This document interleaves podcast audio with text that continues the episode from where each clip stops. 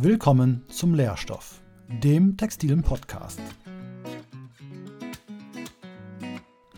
Hier gibt es Informationen rund um den Fachbereich Textil- und Bekleidungstechnik der Hochschule Niederrhein.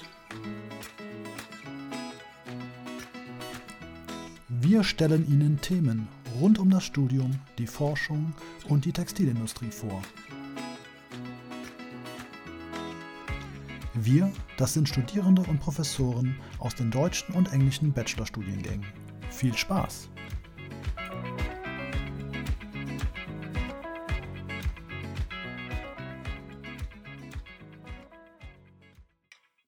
Herzlich willkommen zu Teil 1 der dreiteiligen Podcast-Reihe zum Thema Gründung am Fachbereich 07 Textil- und Bekleidungstechnik der Hochschule Niederrhein. Ich bin Johanna und studiere an der Hochschule Niederrhein den Masterstudiengang Management of Textile Trade and Technology. Zusammen mit Friederike und Laura möchte ich dir das Thema Gründung am Fachbereich näher bringen. Friederike und Laura wirst du in der zweiten und dritten Folge kennenlernen. Zu Gast in unserer Podcast-Reihe ist Rainer Mansch. Rainer hat selber an der Hochschule studiert und während seines Studiums ein Start-up gegründet. Somit kann er aus erster Hand erzählen, wie es ist, am Fachbereich zu gründen. In dieser ersten Folge lernst du Rainer und sein Startup erstmal kennen, bevor es dann in der zweiten Folge mit dem Thema Finanzierung und Unterstützung der Hochschule weitergeht. In der dritten und letzten Folge gibt Rainer dir noch ein paar Tipps und Tricks, falls du selber eine Idee für ein Startup hast. Aber jetzt geht's erstmal los mit Folge 1. Hey Rainer, Schön, dass du dir erstmal heute Zeit genommen hast. Danke dafür. Ich habe dich gerade im Intro schon kurz vorgestellt, aber magst du dich selber noch einmal kurz vorstellen? Äh, ja, gerne. Also, hallo Johanna.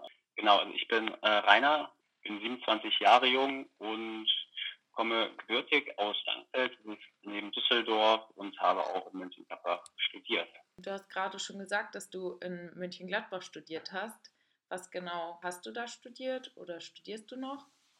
Tatsächlich habe ich gestern meinen Bachelor abgegeben, also bin nicht mehr im Vollzeitstudium drin. Ja, ich habe aber, vielen Dank, ich habe aber textile Technologien studiert, beziehungsweise habe Textilmanagement, bin dann auf die Textiltechnologien geschwankt und genau, habe äh, sehr viele Fachsemester gebraucht. Die genaue Zahl, die weiß ich für mich, aber es waren äh, sehr viele.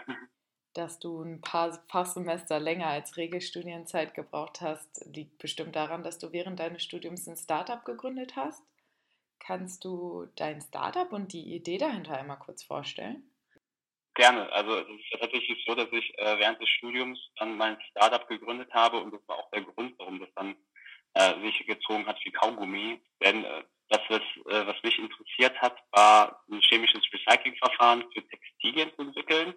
Und da brauchte ich natürlich den Zugang zu äh, ja, Chemielaboren. Und da habe ich ja den großen Vorteil gehabt, als Student der Hochschule auch am FTB äh, ja, den Zugang haben zu können, auch zusammen mit dem Professor, mit Professor Raab und Professor Groten, die mich da echt stark unterstützt haben zu, von Beginn an. Und das wollte ich natürlich auch, soweit es geht, ausnutzen, weil ansonsten hätte es auch nie funktionieren können mit diesem Thema.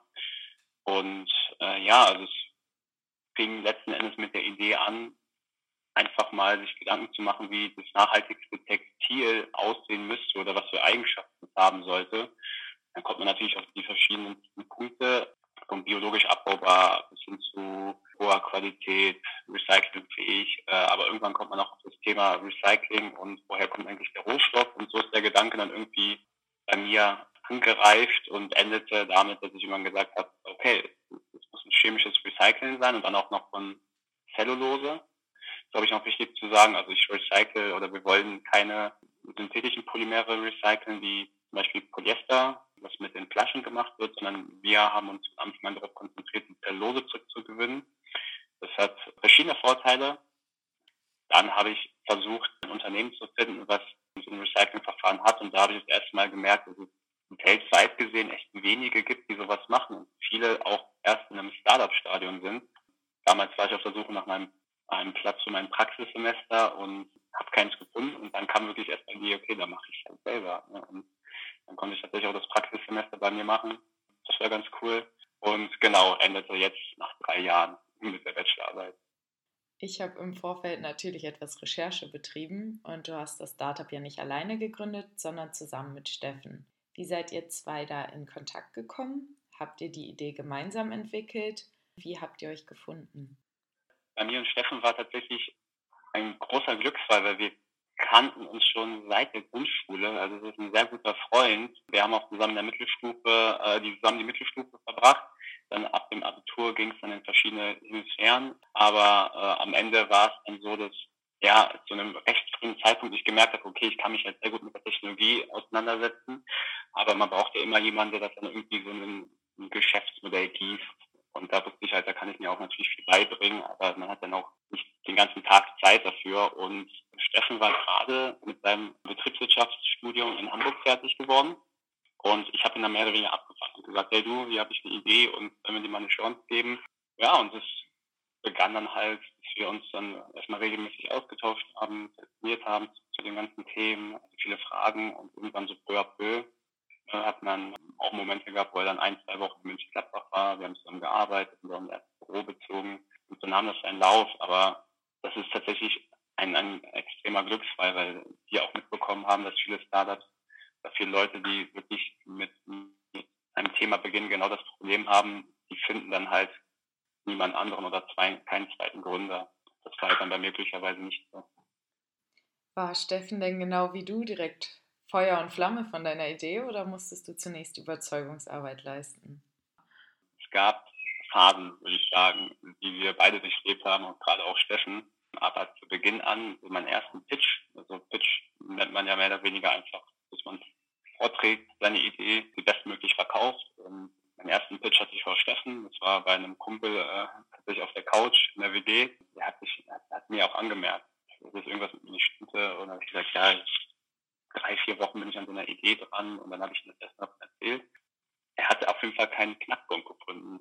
Das ist ihm hängen geblieben und deswegen haben wir uns am nächsten Tag nochmal genauer ausgetauscht. Da waren wir beide sehr euphorisch und haben natürlich sehr viel gearbeitet. Aber mit der Zeit gab es auch Punkte, wo Steffen natürlich Zweifel bekommen hat, weil er sich dann mit all den Themen befassen musste, die auf einen zukommen halt, ne? Textilindustrie und Marktseite, viel recherchieren, Businesspläne schreiben, wie macht man das? Also das lernt man ja auch nicht im BWL-Studium. Ne? Also, und da gab es natürlich Phasen, wo er dann auch Zweifel bekommen hat. Aber da war es halt schon ein Vorteil, dass wir zu zweit waren ihn dann auch, ja, sag ich mal, so emotional unterstützen konnte. Hier kommt die Werbung. Du hast eine coole Idee. Wie geht es jetzt weiter? Du möchtest wissen, ob eine Existenzgründung der richtige Weg für dich ist? Dann kann das HNX-Team dir weiterhelfen. HNX ist dein Team für Existenzgründung an der Hochschule Niederrhein. Sie helfen dir mit allen Fragen rund um das Thema Gründung weiter und bieten verschiedene Workshops und Events an, wie zum Beispiel Meet and Greet Events mit anderen Gründern oder Informationsveranstaltungen zum Thema Rechte und Steuern. Die Veranstaltungsübersicht und weitere Informationen vom HNX findest du auf der Homepage der Hochschule unter dem Bereich Existenzgründung.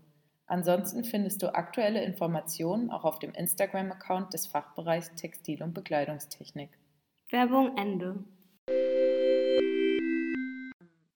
Die kleinen Auf- und Abs, die du angesprochen hast, konnten euch, wie man sieht, ja nicht aufhalten. Steht ihr denn nach wie vor voll hinter eurer Idee oder hat die Motivation mit der Zeit ein bisschen nachgelassen? Auf jeden Fall, also jetzt mehr denn je. Also ähm, wie gesagt, es sind Phasen, die, man, die man durchlebt, die kommen auch immer wieder.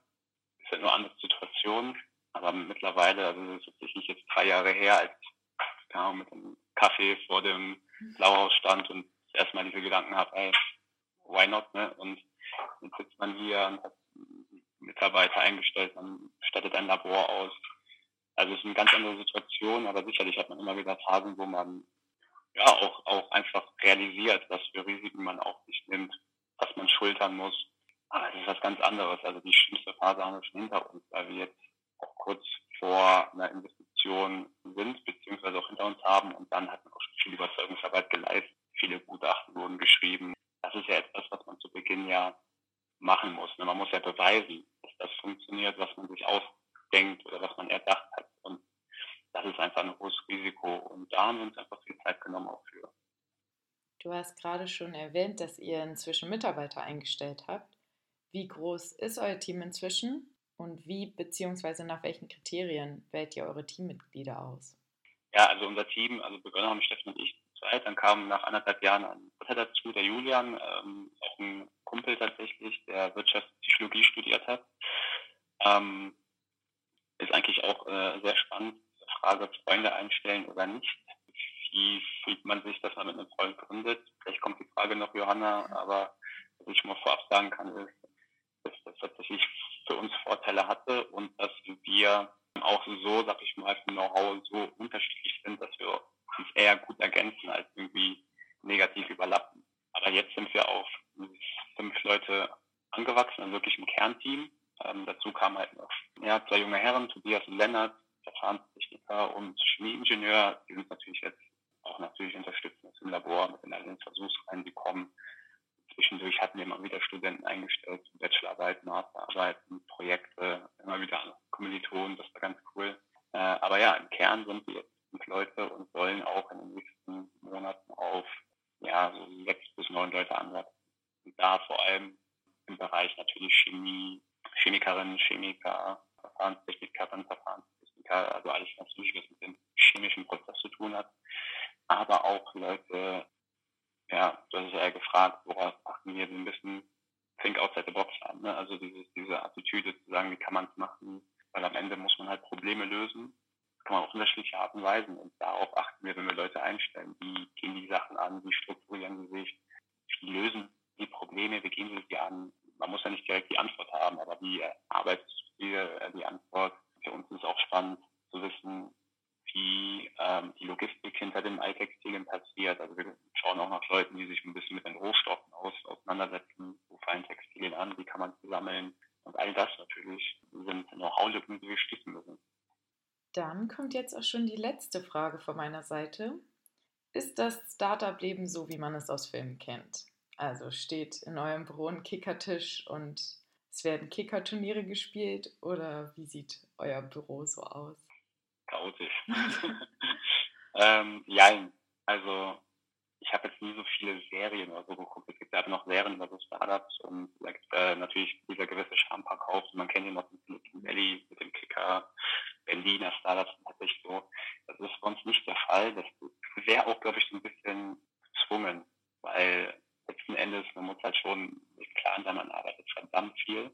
Natürlich hat man auch Zeiten, wo man weniger arbeitet, wo man sich erholt, aber dann bist du halt nicht am Kicker, sondern dann bist ich weiß nicht, mit deinen Freunden irgendwo unterwegs, hat ja eine junge Stadt hier auch und daher ist, sag ich mal, dieser Flair bei uns nicht so Startup-like, aber kann halt noch kommen. Es ist natürlich auch mal eine Frage der Kosten. Ne? Also wir haben zum Beispiel auch ein sehr 0815 Büro, würde ich mal sagen.